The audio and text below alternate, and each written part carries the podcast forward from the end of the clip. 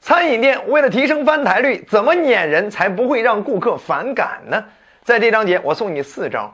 在说这四招之前，首先还原一下情境，尤其是周末或者节假日的时候，呃，客流高峰期，很多的餐饮店非常忙碌。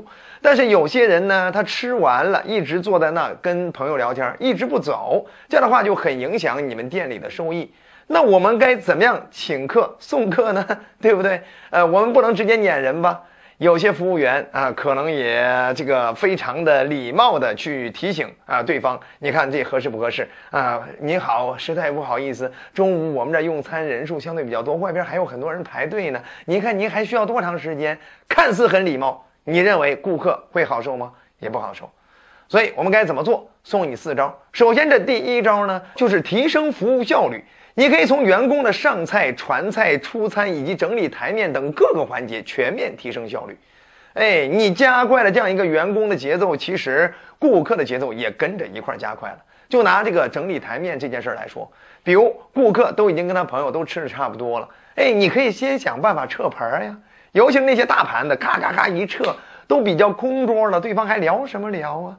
对吗？当然了，如果对方都是那些小盘子，并且都吃的挺空的，没关系，那些就不收了，知道吗？为什么？因为给对方留更多的这种小盘子，对方也会给自己一种心理暗示：哎呦，看来吃的不少了，接下来我要活动活动了，对吗？所以，我们通过这种整理台面这方面的一种艺术和时机，都可以去提醒到顾客。啊，你比如说，就像我们在外边，我们吃火锅的时候，是不是经常会遇到这种情况？哎，提前撤盘，对吧？提前撤盘完了之后，其实你吃完了之后，你就觉得在那儿没必要再待了，对吗？但除此之外，还有第二招，那就是改进餐厅环境。我们既然是快餐行业，我们一切的设置都要从快，比如说音乐的设置、氛围的营造，都要拿出快节奏，以带动客户的进食节奏、进食速度。哎。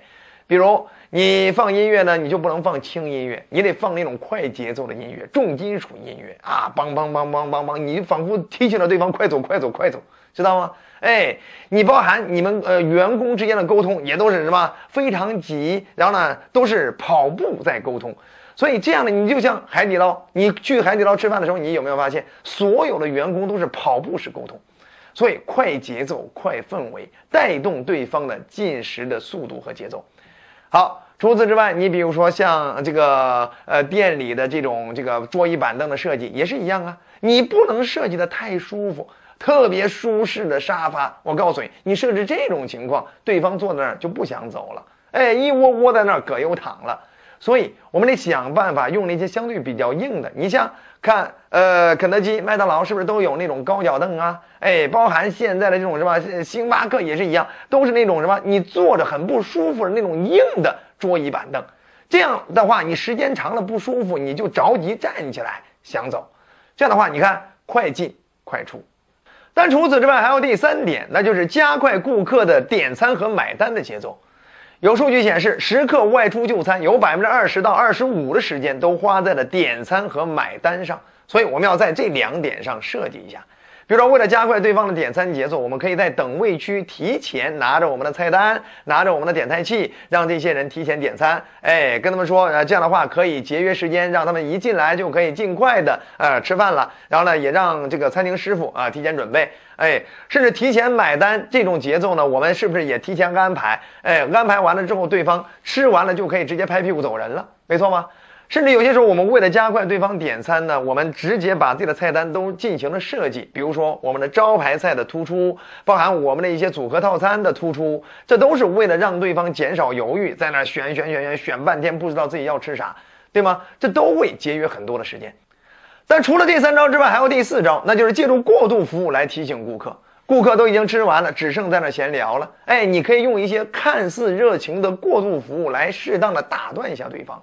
比如说，适当的问一下对方还要不要加餐呀？呃，对吧？要不要加菜呀？对吧？要不要添酒啊？或者要不要续水呀？呃，对不对？呃，适当的车牌呀？你看这些看似热情的这种过度服务，都会提醒到对方。哎，对方有些人呢，可能不太喜欢这种被打断，他也可能会提前站起来走人。好了。无论用以上哪种方法，都是一种相对比较委婉的引导对方走人、转场的合理的方式。你觉得好就点赞、转发、好评、收藏。还想掌握更多，我们下集再见。